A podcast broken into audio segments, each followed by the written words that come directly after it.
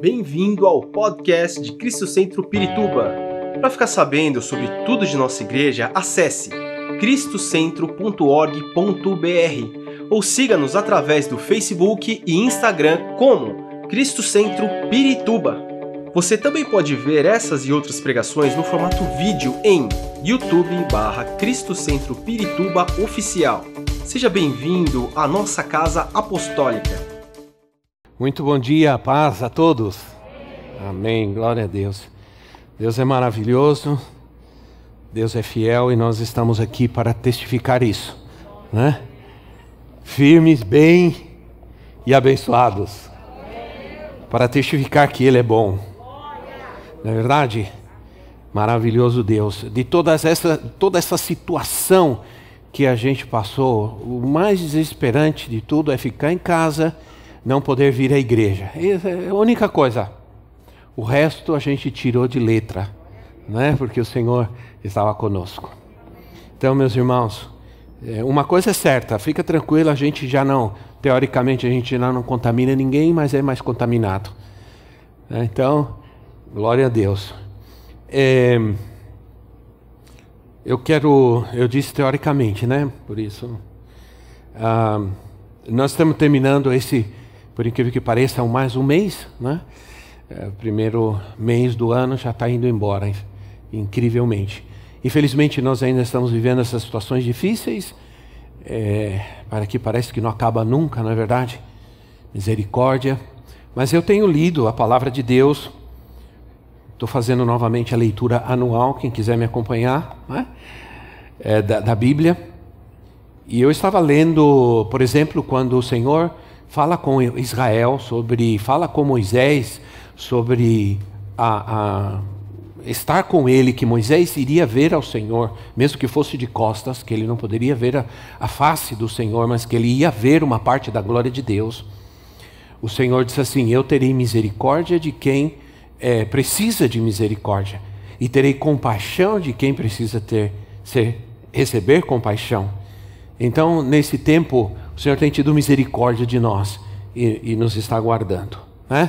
E nós terminamos esse mês e vamos é, terminar no, nosso tema, né, tema do mês, que é a cura da alma. Mês que vem nós vamos continuar tema, um tema novo. E domingo que vem nós temos ceia do Senhor. Esse é o último domingo do mês. nós vamos ter batismo hoje ainda. Graças a Deus essa igreja continua batizando, né? Amém? Eu quero, antes de entrar na palavra, eu quero trazer uma palavra uh, de Deus a uma pessoa que está em casa. É, você hoje se dispôs a fazer, e essa pessoa sabe que o Senhor está falando com ela. Hoje você se dispôs a obedecer a Deus e ofertar ao Senhor desde a sua casa. Eu quero que, que, que você saiba que a palavra de Deus vem à sua vida hoje para dizer para você que Deus vai não só multiplicar, Deus vai triplicar cem vezes o que você deu ao Senhor com amor, com fidelidade e com generosidade. Essa palavra de Deus é para a tua vida, você que sabe, você sabe que Deus está falando com você aí nesse momento. Glória a Deus. Eu eu tô querendo fazer tantas coisas, né? O meu coração está cheio de gratidão a Deus. Eu estou feliz, irmãos, agradecido a Deus. Como é bom você não sentir medo em nenhum momento das situações que ocorrem na sua vida. Agora, há uma razão para você não sentir medo. O medo muitas vezes quer vir, mas você não agasalhar o medo você precisa ter alguns ingredientes para isso na sua vida. Senão o medo acaba dominando e matando. Né? Então, vamos é, entrar no nosso tema. Eu quero falar sobre o temor a Deus que vence o medo. O temor de Deus que vence o medo. Ora, desde o começo dessa pandemia, eu venho dizendo, irmãos, que se criou no mundo, e especialmente no nosso país, uma indústria do medo. Uma indústria do medo. O medo agora o medo ele gera divisas. O medo ele é um, uma boa estratégia de marketing. Porque através do medo você, você vende muitas coisas. Vende remédios, vende médicos, vende segurança, vende seguros, um, tudo. Se você observar na internet, nas redes, todo lugar, toda hora que você entra, você está lá, de repente aparece uma propaganda. Uma propaganda de remédio, de seguro, de, disso, daquilo. Né? Por causa do problema que eu tive há, há meses atrás, eu tenho que tomar dois tipos de remédios. Já vai terminando já também isso daí, né? E recentemente eu estou na minha casa, tô, entrei na internet para ver alguma coisa. Entrou uma propaganda dos dois remédios que eu tomo, dizendo assim: você toma esses remédios, então você pode comprar com desconto na farmácia tal.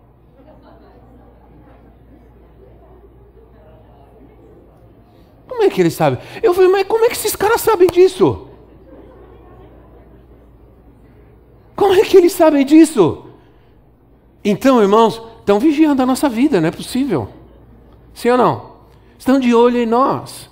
E estão se aproveitando das nossas inseguranças, dos nossos medos, para nos vender coisas que nós nem precisamos. É aquela coisa, você entra numa propaganda e diz, você precisa disso. Aí você olha, vê aquela propaganda de uma, sei lá, qualquer coisa e é, realmente eu acho que eu preciso disso. Você não precisa. Mas tudo está assim. Né? Mais uma vez, eu aprendi uma lição do amor de Deus. Eu saio dessa, mais uma, fortalecido. Eu recebi uma mensagem de um pastor lá do Paraguai e disse: Apóstolo, você vai sair dessa situação mais forte do que nunca. Eu disse: Obrigado, é verdade. Então, eu passei por um problema sério há tempos atrás, no coração. Passei por um procedimento sério, brincando, conversando. É? Eu, eu, alguém disse para mim assim, como é possível? Eu, porque conta para mim como é que foi. Bom, foi assim, eu, eu fiquei numa mesa e o médico veio, fez um procedimento, uma angioplastia, conversando comigo, falando de futebol, falando do Ronaldinho, falando não sei o quê. E ele falou, não é possível. Não é possível isso. Eu não acredito nisso, que foi assim. Você não foi sedado, você não teve medo. Você, porque eles sedam a pessoa, porque a pessoa tem medo, isso prejudica o procedimento. Eu falei, não. Fui normalmente conversando, brincando, ele conversando comigo, fez o procedimento. Aí ele disse: Olha, consegui, deu tudo certo, você está novo. Aí eu disse: Graças a Deus, tudo isso num procedimento. Então, irmãos, é, as pessoas ficaram impressionadas com esse processo, né? agora nós passamos por esse processo. As pessoas estão impressionadas porque as pessoas, é, é, uma, passamos por uma situação que foi difícil para muitos, mas nós passamos vendo a mão de Deus sobre nós mais uma vez. Nós nunca, em momento algum, nós fomos imprudentes. Nós nunca brincamos com isso, nós nunca fomos é, imprudentes com essa situação, nós sempre nos cuidamos, nós sempre tomamos cuidado, nós nunca, nós não participamos, nunca participamos de nenhuma aglomeração, de nenhuma festa, nós nunca, nós sempre, sempre tomamos todos os cuidados. Mas para que nós não tentássemos a Deus, porque a palavra de ordem nesse tempo é é a palavra, ainda é a palavra prudência. Não medo, prudência, que é diferente de você fazer algum, alguma coisa por medo. Então nós não tentamos a Deus. Provavelmente nós fomos contaminados no supermercado, porque foi o único lugar que nós fomos. Provavelmente pelo tempo e cálculo, foi no supermercado. Nós fomos comprar comida. A gente precisa comer. Né? Isso quer dizer o quê? Isso quer dizer que nós não nós devemos tomar cuidado, mas quem nos guarda é o Senhor. Porque isso pode acontecer com qualquer pessoa em qualquer lugar. Agora, se você crê que o Senhor te guarda indo no supermercado, te guarda indo na farmácia, pegando a condução, pegando um transporte lotado, que Deus te guarda indo a um restaurante e, e fazendo uma coisa ou outra, você tem que crer que Deus te guarda quando você está na igreja também. Entende? Então, é, em nenhum momento eu senti medo. Em nenhum momento eu tive medo. Porque a experiência mais poderosa da nossa vida, e aqui vem uma lição de Deus para nós. A experiência mais poderosa de Deus na nossa vida é é poder lembrar do que Deus já nos livrou. É poder lembrar o que Deus já fez na nossa vida. E isso é, é, é, vai nos, nos fortalecer para enfrentar aquilo que nós estamos passando nesse momento. Você vai dizer: Eu já vi a mão de Deus, eu já vi o poder de Deus, eu já recebi o milagre de Deus na minha vida, eu já fui curado, então isso agora, para o meu Deus, não é nada. E enquanto você está vivendo esse tempo, você está lembrando tudo que Deus já fez na sua vida. E por isso nós continuamos confiando nele. Nós vivemos no campo missionário, nós vivemos pela fé.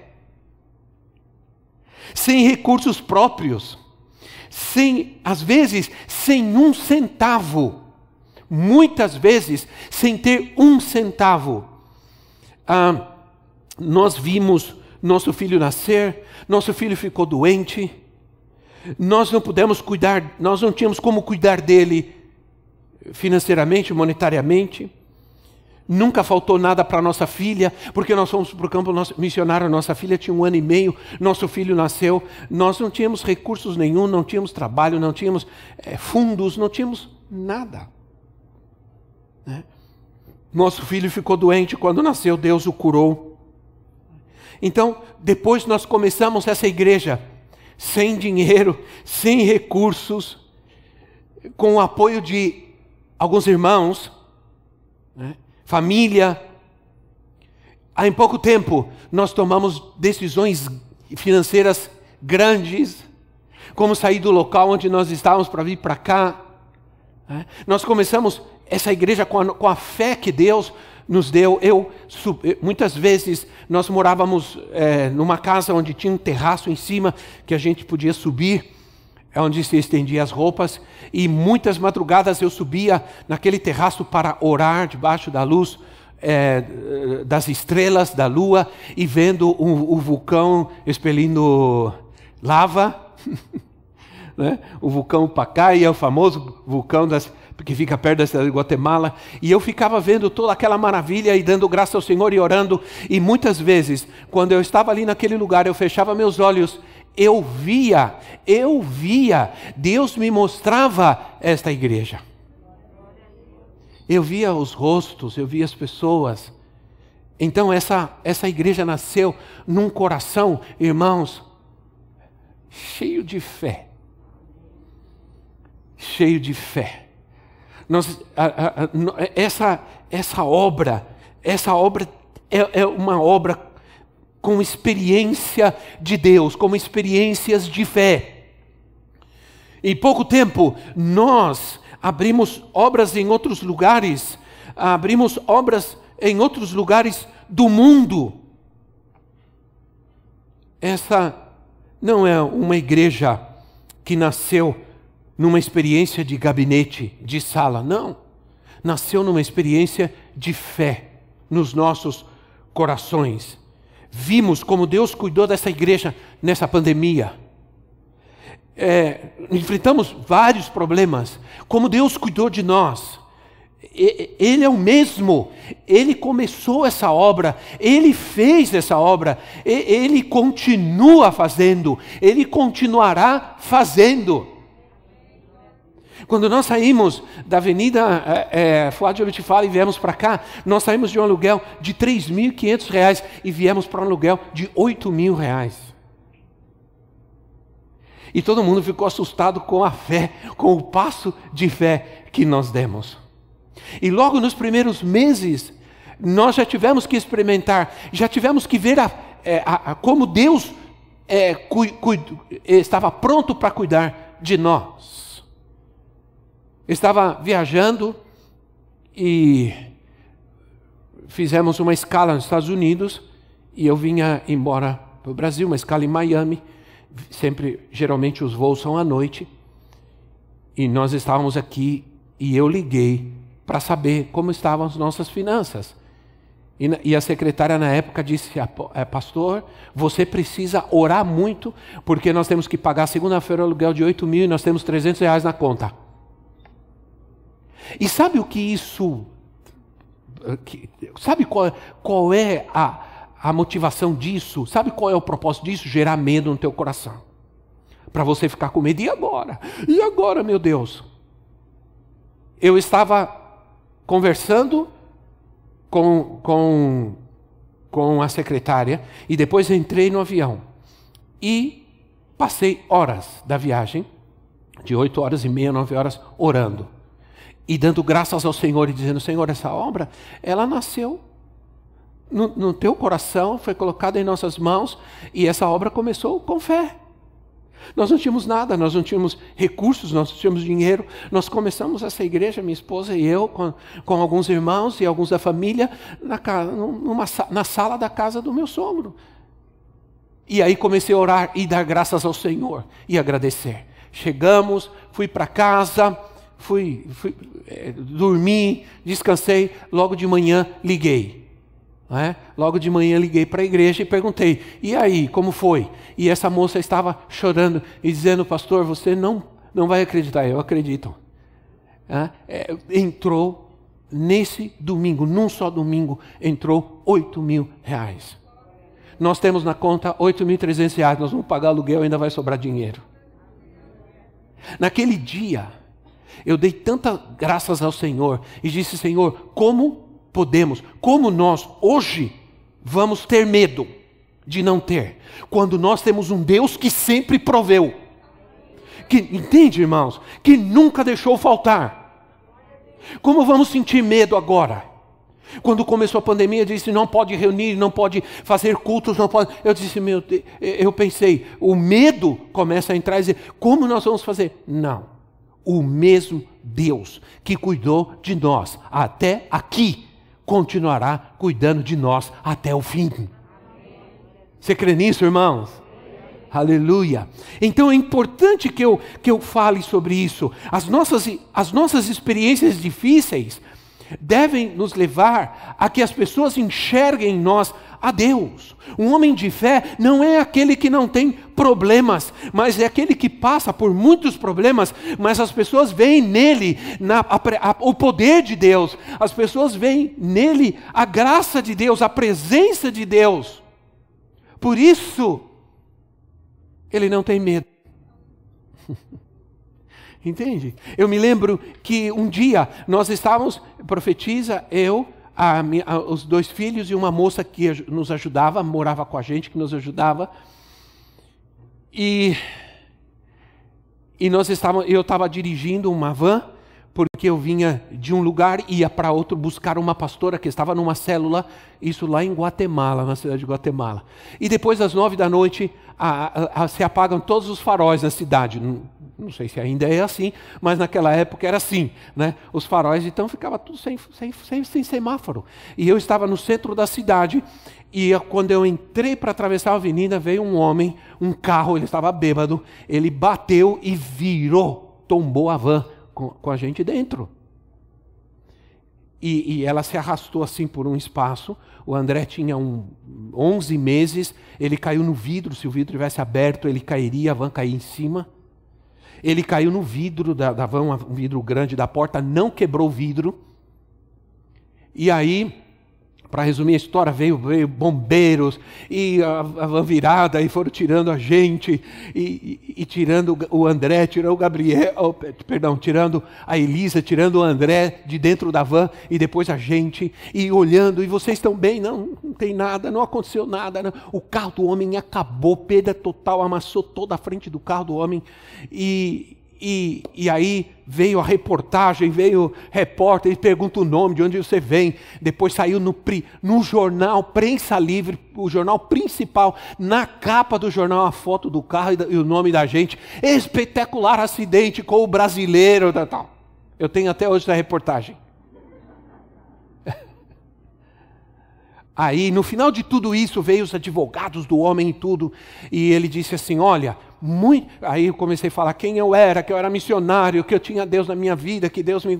Ele disse: Olha, muita gente já me falou de Deus, mas é a primeira vez que eu vejo alguém que realmente tem Deus na sua vida. Porque ninguém poderia sair de um acidente desse ileso como vocês saíram, sem acontecer nada. As pessoas precisam começar a enxergar em nós a presença de Deus. E muitas vezes a nossa fé é provada nesse sentido, de que Deus não nos vai livrar da tempestade, mas Ele estará conosco na tempestade. E no final das contas, ao passar pela tempestade, as pessoas do outro lado dirão: eles viveram isso, mas Deus estava com eles.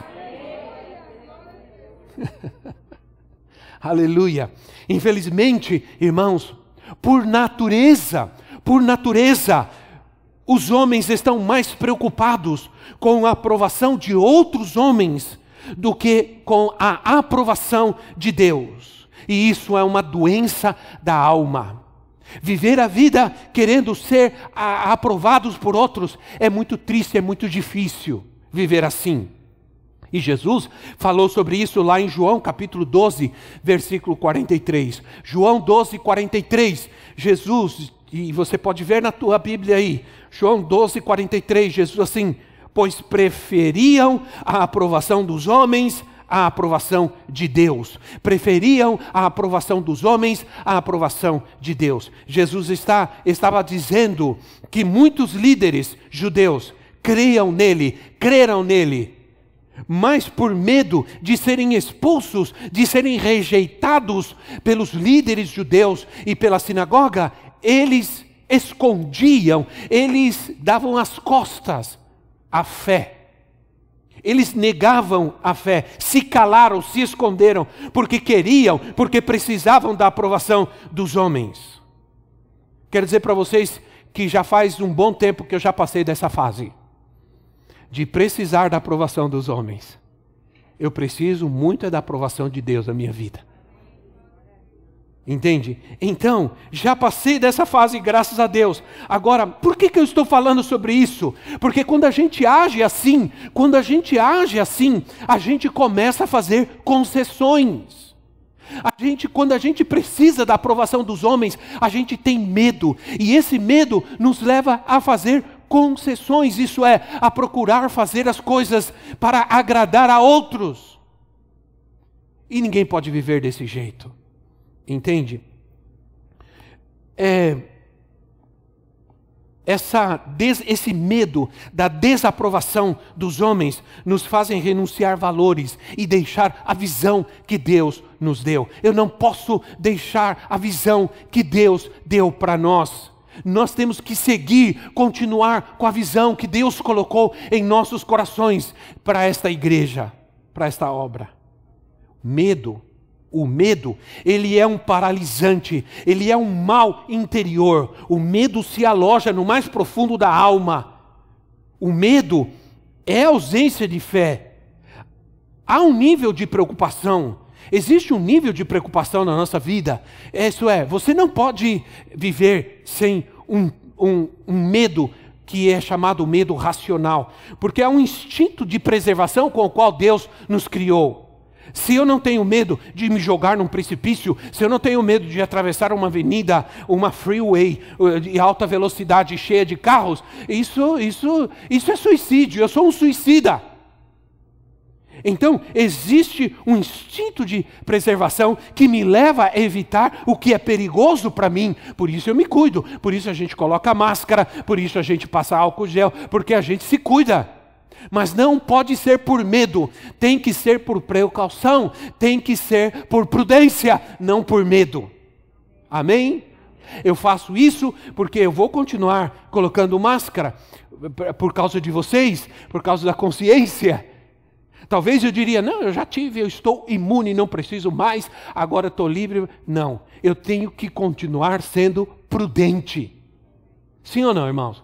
Prudente. Agora, ah, estamos falando de um medo que nos impede de agir com fé, de conquistar as promessas de Deus, medo de morrer, medo do futuro, medo das doenças, fobias que nos assustam, que nos impedem. As pessoas, por medo, deixam de dar ao Senhor, deixam de ofertar ao Senhor, não dão dízimo porque tem medo. E o dízimo, as ofertas, tudo isso são uma, é uma questão de fé na Bíblia, não é uma questão apenas de finanças, é de fé. Você só pode ver a provisão e a bênção de Deus quando você age pela fé. O primeiro é de esse é o princípio bíblico. Talvez alguém diria: qual é o princípio básico na Bíblia com relação ao dinheiro? É o princípio que você encontra no, no Antigo e no Novo Testamento: que o primeiro é de Deus. Sim ou não? Primeiro lugar, busque em primeiro lugar o reino de Deus e a sua. E todas as demais coisas serão acrescentadas, virão. Eu gosto do espanhol que diz assim: virão por añadidura. Isso é, virão por acrescentar. Deus acrescenta na sua vida aquilo que você dá a Ele com amor. Ora, a questão é: nós precisamos ser curados, precisamos de uma mudança interior. As mudanças interiores têm a ver com o temor de Deus em nosso coração. Tem, tem a ver com as mudanças do nosso coração. Ezequiel capítulo 36, Ezequiel 36, versículo 26 e 27. Leia aí na sua Bíblia, por favor. Ezequiel 36, 26 e 27. A gente não coloca aqui, a gente coloca aqui, aparece muito pequeno, mas aparece lá para as pessoas, aí na sua casa aparece os versículos é melhor para vocês acompanharem.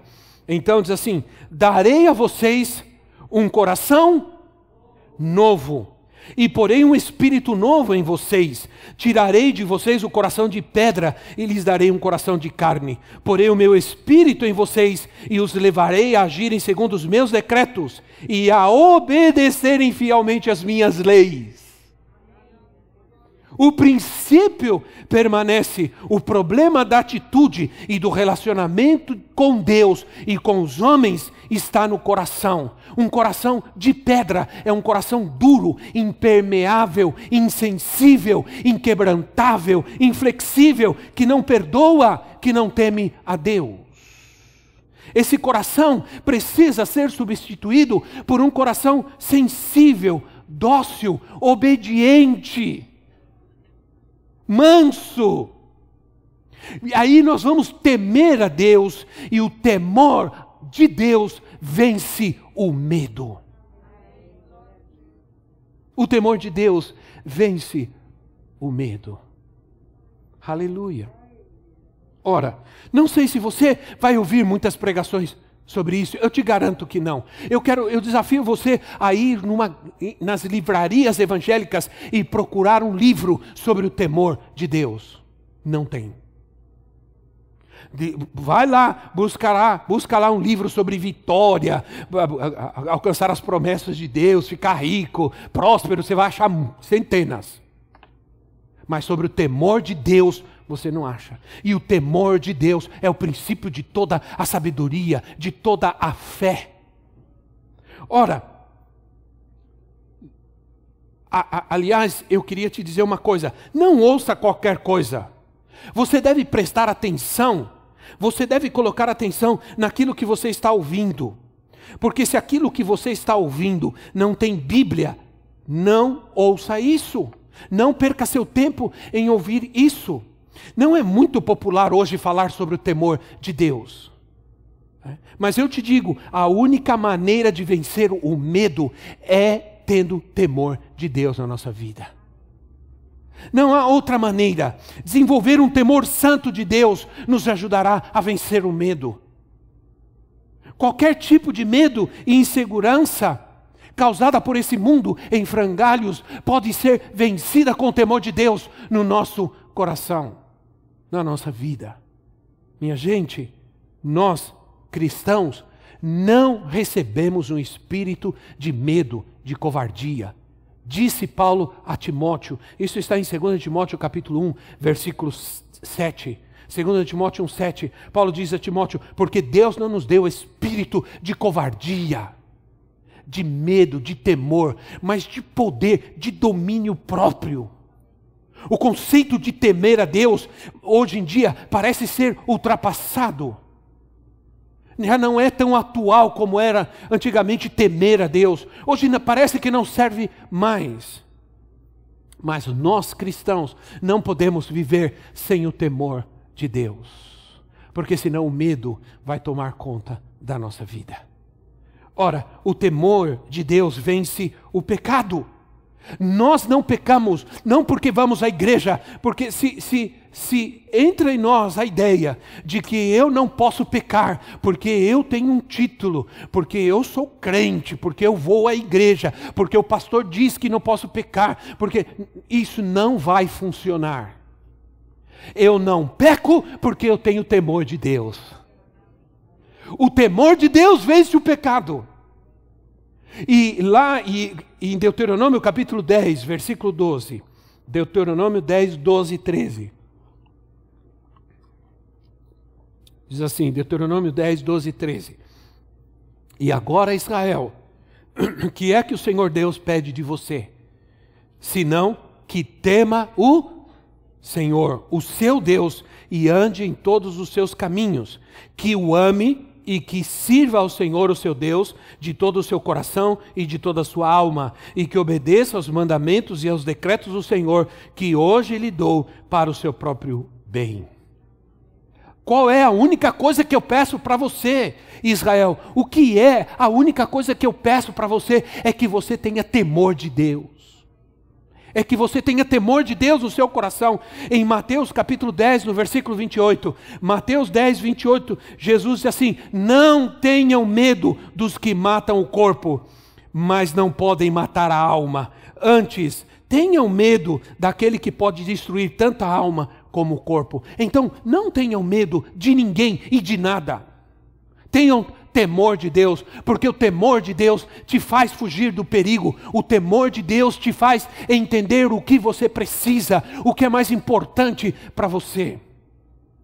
Podemos dizer, irmãos, que a falta de temor a Deus é a raiz de todo pecado. O, nós não, o homem não trai, a mulher não trai o seu esposo ou sua esposa porque ela é crente, porque vai para a igreja, porque usa croque, porque não sei o quê. Não, não trai porque tem temor de Deus no seu coração. Se não tiver temor de Deus no coração, vai pecar, vai trair, vai ser infiel, vai enganar. O homem que quer ser fiel a Deus será fiel aos seus pactos e às suas alianças. Sempre. Agora, é temor de Deus é obediência a Deus que é temor de Deus? Temor não é medo de Deus. Durante muitos anos, a gente cresceu, muitos de nós que crescemos na igreja, a gente cresceu durante muito tempo com medo de Deus. Deus castiga, Deus é bravo. E a gente tinha medo. Se você jogar bola, Deus vai vir e vai te castigar, vai colocar uma doença em você e vai te colocar na cama. Já ouviram isso? Pois é, isso aí era muito comum. Deus vai colocar uma doença em você e vai te colocar na cama. Se você for jogar bola e Jesus voltar, você vai para o inferno. E a gente ia jogar bola assim mesmo, olhando para o céu, olhando para o céu e pedindo perdão ao Senhor com a bola na mão. Entende? Mas isso não é Sabe qual é a diferença entre o temor e o medo? Eu vou te dizer qual é a diferença. Por exemplo, se você tem medo de voar de avião, que é muito comum, eu já tive. Você tem medo? Sabe a única forma de você vencer esse medo? É você viajando de avião. Várias e várias vezes. até você entender que é seguro e não precisa mais ter medo. Então isso quer dizer, o conhecimento tira o medo. O temor é diferente. O temor, quanto mais você conhece, mais você teme a Deus. Porque quanto mais você conhece a santidade de Deus, sim ou não, a fidelidade de Deus, a misericórdia de Deus, a bondade de Deus, quanto mais você reconhece ou conhece quem é Deus, a sua santidade e a sua majestade, mais você vai temer a Deus. É diferente por causa disso. Então, nós não podemos ter medo de nada nesse mundo, irmãos. O medo não pode dominar a nossa vida. Né? Nada pode dominar a nossa vida. Eu quero abrir um parêntese aqui rapidamente. Vocês precisam ter paciência comigo, faz mais de 15 dias que eu não prego. E eu fui chamado para isso. Estão cansados? Então deixa eu abrir um parêntese aqui importante. Olha, a gente precisa não permitir, a gente pode viver qualquer coisa. A, tu, a, Bíblia diz, a palavra de Deus, Paulo disse assim: tudo me é permitido, mas nem tudo convém. Com relação às redes sociais, sabe qual é a coisa mais ignorante que a gente ouve? É dizer, a rede social é do diabo, não tenha rede social, porque rede social só tem coisa ruim, só tem coisa do inferno, só tem fofocas. É, é verdade. Mas não é toda a verdade. A, a, verdade é que a rede social também tem muita coisa boa e que a gente pode entrar lá e semear o reino de Deus lá dentro, semear a palavra de Deus lá dentro. O segredo não é não ter rede social, o segredo é não deixar que ela domine a minha vida, que ela influencie a minha, a minha mente. Tudo me é permitido, mas nem tudo me convém. Tudo me é permitido, mas eu não deixarei que nada me domine. Isso está em 1 Coríntios capítulo 6, versículo 12. 1 Coríntios 6, 12. Isso é, eu, tudo me é permitido. Tem uma versão que diz, tudo me é lícito, mas nem tudo me convém. Mas eu não me deixarei, eu não deixarei que nada me domine. Então, está em meu poder e até o direito de praticar, mas não me deixar dominar por essas coisas. Dizer, eu não tenho redes sociais porque elas são do diabo, porque só tem coisa errada, vovó. Isso é fuga. Isso é fuga. Jesus disse, orando pelos seus discípulos, Jesus disse: Pai, eu peço, não peço que o Senhor os tire do mundo, mas que o Senhor os livre do mal. O Senhor os livre do mal. Isso é, as redes sociais, elas têm todo esse problema, mas elas podem ser usadas para divulgar o reino de Deus, a palavra de Deus. A questão é que o que não me convém, isso eu não deixarei que me domine. Isso é, tudo me é permitido, mas aquilo que não me convém, não vou permitir que domine a minha vida. Por quê? Porque o que não me convém não me edifica. Não me edifica. Ora, se você não pode controlar, dominar, então é melhor não ter. Agora, isso explica que o problema não são só, o problema não está só nas redes sociais. O problema está no coração. Ora, ah, Jesus orou ao Pai. E quando ele orou ao Pai, ele disse: Senhor, não quero que os discípulos sejam ETs nessa terra. Eles andem na terra, mas vivam nas nuvens. Não, não os tire do mundo, mas livra eles dos perigos, do mal que está nesse mundo. Agora, eu reconheço Jesus Cristo como meu Senhor e meu Salvador, então não vou me encurvar e não vou ser escravo de nada daquilo que não me edifique não me convém. É? Como posso então?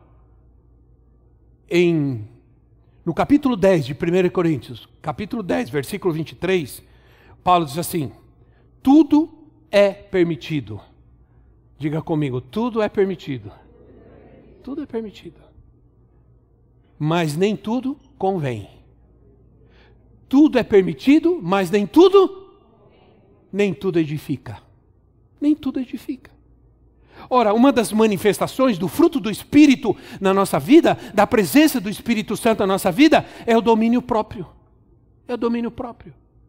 Se temos temor, e aí é onde está a, a, situação. Se nós temos temor de Deus na nossa vida, nós não vamos nos meter na internet em coisas que não devemos nos meter. Nós vamos ficar perdendo o nosso tempo. Eu quero dizer para você: se você é daqueles que dorme com o celular na mão, debaixo do travesseiro, acorda, a primeira coisa que você vê é o celular, anda com o celular na mão o tempo todo. A família se reúne, um aqui, outro ali, um num canto, outro no todo mundo. Alguma coisa, isso está mal. Alguma coisa precisa ser feita urgentemente. É? Então, é, ora, Como posso não me deixar dominar?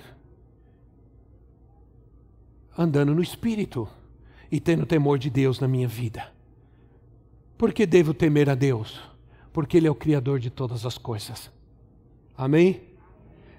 João 1,3 diz: Todas as coisas foram feitas por intermédio dele, sem ele, nada do que existe teria sido feito. Colossenses 1,17, Paulo diz assim: Ele é antes de todas as coisas e nele tudo subsiste. Glória a Deus. Por que devo temer a Deus? Porque Ele sustenta todas as coisas, Ele vê e Ele sabe de tudo. Quando eu tenho temor de Deus na minha vida, eu sei que Ele está vendo todas as coisas. Às vezes eu estou orando dizendo, Senhor, obrigado, porque sei que o Senhor é justo e o Senhor é justificador. O Senhor é justo, o Senhor eh, realiza a verdadeira justiça. Então, Senhor, o Senhor, do Senhor é a terra e tudo que nela existe, o mundo e os que nele vivem. Ele é soberano sobre todas as coisas, ele é soberano sobre todos os homens. O temor de Deus sara a nossa alma. Salmos 25, 12 e 13. Salmos 25, 12, 13 assim: Quem é o homem que teme o Senhor? Olha só, quem é o homem que teme o Senhor? Ele o instruirá no caminho que deve seguir, viverá em prosperidade e os seus descendentes herdarão a terra. Viverá em prosperidade. Essa, a, a João Ferreira de Almeida diz assim: a sua alma pousará no bem. Quem é o homem que teme a Deus? A sua alma pousará no bem. Ele terá o cuidado de Deus, a provisão de Deus na sua vida, a proteção de Deus na sua vida. Ainda que eu ande pelo vale da sombra da morte, e certamente em algum momento da minha vida eu vou andar, ainda que eu ande, não terei medo. Por quê? Porque tu? Porque tu estás comigo. Então, qual é o, qual é o bem maior que alguém pode possuir além das riquezas, além do dinheiro? É a saúde da alma. Tem gente que tem muito dinheiro, mas não tem paz, que está em depressão, em angústia e medo. A alma atormentada está com medo cheia de insegurança. A alma segura está em Deus. Ela confia em Deus. Ela espera em Deus. Ela sabe que a sua vitória está em Deus. Aquele que teme a Deus confia sempre em Deus. Ora, a gente confia no Deus que se revela a nós. Constantemente Moisés estava dizendo ao povo: Olha, lembrem-se do que Deus fez por nós no Egito, de como Deus nos tirou do Egito, as maravilhas que Deus fez no Egito. Lembrem-se disso quando Moisés sentia que o povo estava com medo, que o povo estava querendo murmurar e reclamar da situação. Ele dizia: Lembrem-se, lembrem-se de como Deus tirou vocês do Egito. Como eu posso ter medo depois de tudo o que Deus fez por nós? Amém, meus irmãos? Olha, não vou invalidar tudo o que Deus fez até aqui. Tenho que, tenho o compromisso de dar a Deus a primazia para que Ele faça de novo, para que Ele faça outra vez. Talvez você já, esteja, talvez você esteja passando por um momento difícil financeiramente, mas você já foi uma pessoa muito abençoada por Deus financeiramente. Então entenda uma coisa: se Deus já fez, Ele já fez. Não importa o que está acontecendo agora, Ele vai continuar, Ele pode fazer de novo, Ele vai fazer de novo. Aleluia. Sabe de uma coisa? Quando pegaram aquela van, e vieram os bombeiros e pegaram aquela van e levantaram elas no lugar, começaram a procurar onde tinha batido, onde estava amassado, onde estava. Não tinha nada. Nem o retrovisor quebrou. Ele dobrou e arrastou assim. Só tinha arranhados, não tinha um amassado, não tinha nada. Eles ficavam perguntando, mas onde bateu aqui? Como esse carro virou? Onde foi que bateu? Como pode uma coisa dessa? Entraram na van e fomos para lá, para o palácio, da, fazer os, os, o boletim e tudo mais, as documentações. E o carro do homem veio guincho, e o homem saiu guinchado, e o meu saindo sendo dirigido. Hã? Entende? Como eu vou ter medo de um Deus que já fez algo tão grande como isso? Hã? Como vou temer? Eu me lembro que a gente foi num lugar chamado Coban, cinco horas de Guatemala. Nós fomos, eu fui dirigindo, estávamos so, somente nós e a moça que cuidava dos nossos filhos, que morava com a gente. E aí, cinco horas pelas montanhas de Guatemala, é montanha que não acaba mais, gente, é terrível. E, e, ficamos nessa um fim de semana, mas a gente não aguentava mais ficar, porque as questões eram era difícil. Não, não, vou falar sobre isso porque nós estamos na internet, né? mas era, era uma, eram situações difíceis para nós, para nós. Aí terminou o culto no domingo, eu falei, vamos embora, vamos embora. Ela não aguentava mais ficar também, e ela não estava bem. Sempre que a gente viajava para esses interiores, para os pueblos de Guatemala, a gente passava mal, a gente tinha problemas estomacais terríveis. Né? A gente teve todo tipo de ameba, de bactéria, tudo que você pode imaginar. Né? Eh, quando o médico disse para nós, duas semanas depois que a gente estava em Guatemala, que a gente tinha ameba, a gente nem sabia o que era ameba. Né? ameba, porque há muitos anos já que a ameba está erradicada no nosso país, né? A que será isso? Aí ele teve que explicar para nós que era um parasita que grudava na, na, parede do intestino e provocava diarreia, vômito, e a gente duas semanas desse jeito, vocês vão ter que tomar remédios. Irmãos, nós já passamos, olha, essa obra não nasceu de qualquer maneira, foi muita fé. Por isso, aquilo que Deus já fez, eu quero que Ele volte a fazer. Então, é, nós falamos, vamos embora, vamos. Pega, não, vocês não podem ir, é perigoso porque os guerrilheiros ficam de madrugada na estrada, eles fecham, eles roubam os carros, estupram as mulheres. Eu falei, vamos embora, você quer?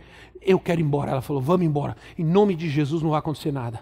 Aí eu fomos, quando já, já tínhamos uma hora e meia, passamos no último posto antes de entrar nas montanhas, atravessar as montanhas, nós vamos colocar gasolina. Ele falou: para onde vocês vão? Vamos para a cidade. Não, não façam isso, é perigoso, já é muito tarde. É, tem, a gente soube que os guerrilheiros estão parando os carros e tudo mais. Eu falei: não, nós vamos embora, Deus está conosco.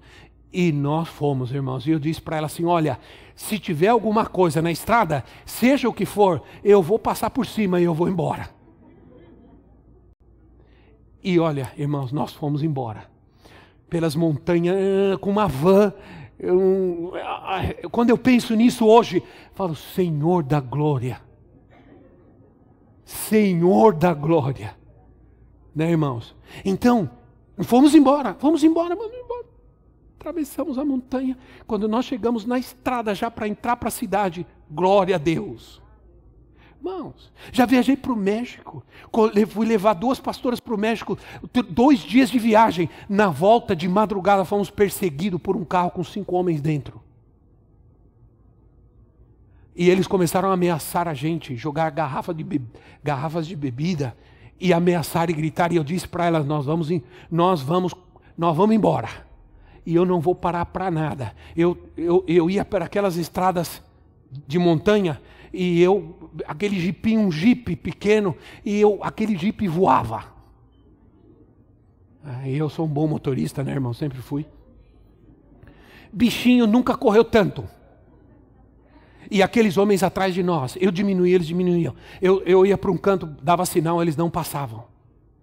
Eu disse, e duas mulheres, duas senhoras, pastoras, missionárias.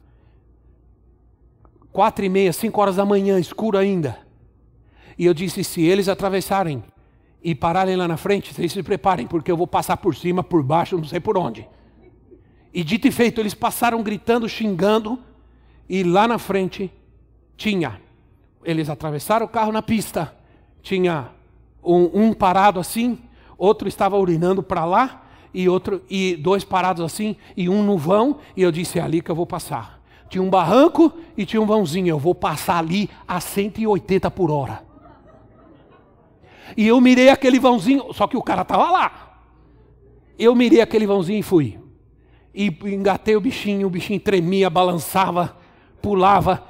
E quando ele viu que eu não, eu não ia parar, ele se jogou e eu passei. Aí vi que eles corriam, estavam bêbados, corriam para entrar no carro. Enquanto eles faziam isso, eu já estava longe.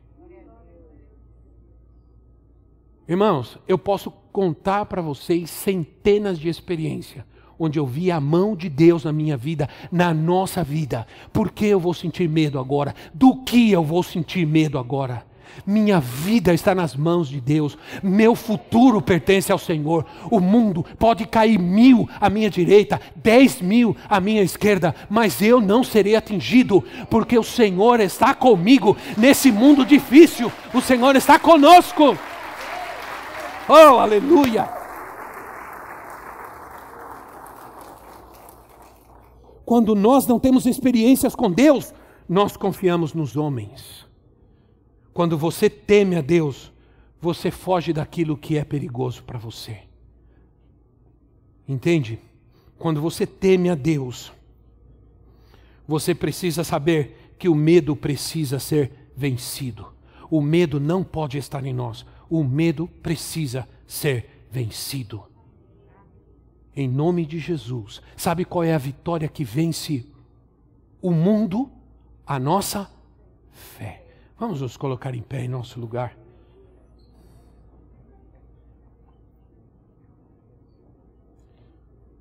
O medo provoca desgaste emocional, esgotamento, insônia, isolamento.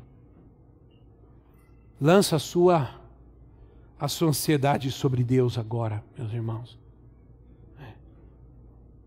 Vamos vencer o medo, porque o Senhor está falando conosco que Ele vai fazer de novo, que Ele vai fazer outra vez na minha vida, na sua vida. Louvado seja o nome do Senhor. Sabe, o medo muitas vezes nos faz fugir da realidade e nos faz ver fantasmas. Quando os discípulos estavam no meio do mar, com o mar, com o vento, as ondas, e aí vem Jesus caminhando sobre as águas, diz a palavra de Deus que eles olharam e disseram: um, é um fantasma. A primeira coisa que eles viram foi um fantasma, eles não conseguiram enxergar que era Cristo. Jesus teve que dizer: não tenham medo, sou eu. Sou eu. É.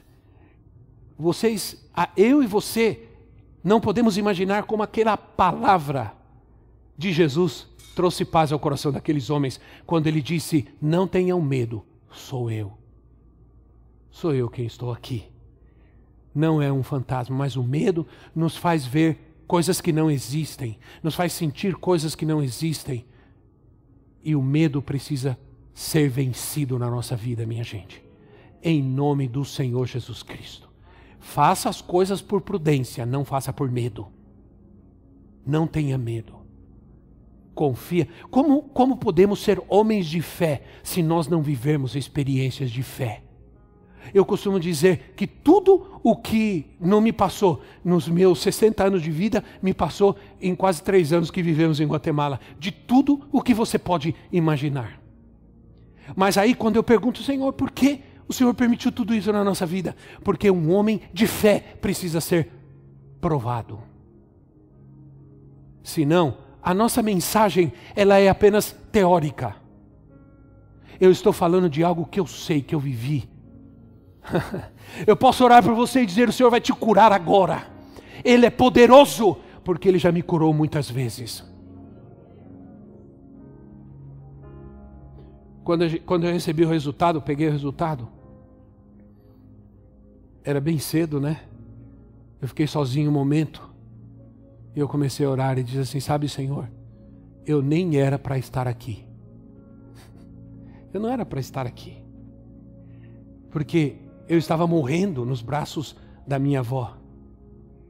Eu já não respirava, estava gelado. E ela me entregou para o meu pai e disse: Olha, ele já não respira, faz dias que não chora, já não está respirando e está gelado. Ele foi embora. E meu pai, e eles me pegaram, me colocaram diante de Deus e Senhor, se ele for viver para a glória do teu nome, cura ele agora, se não, leva ele, Senhor. E eu comecei a chorar. E eu estou aqui.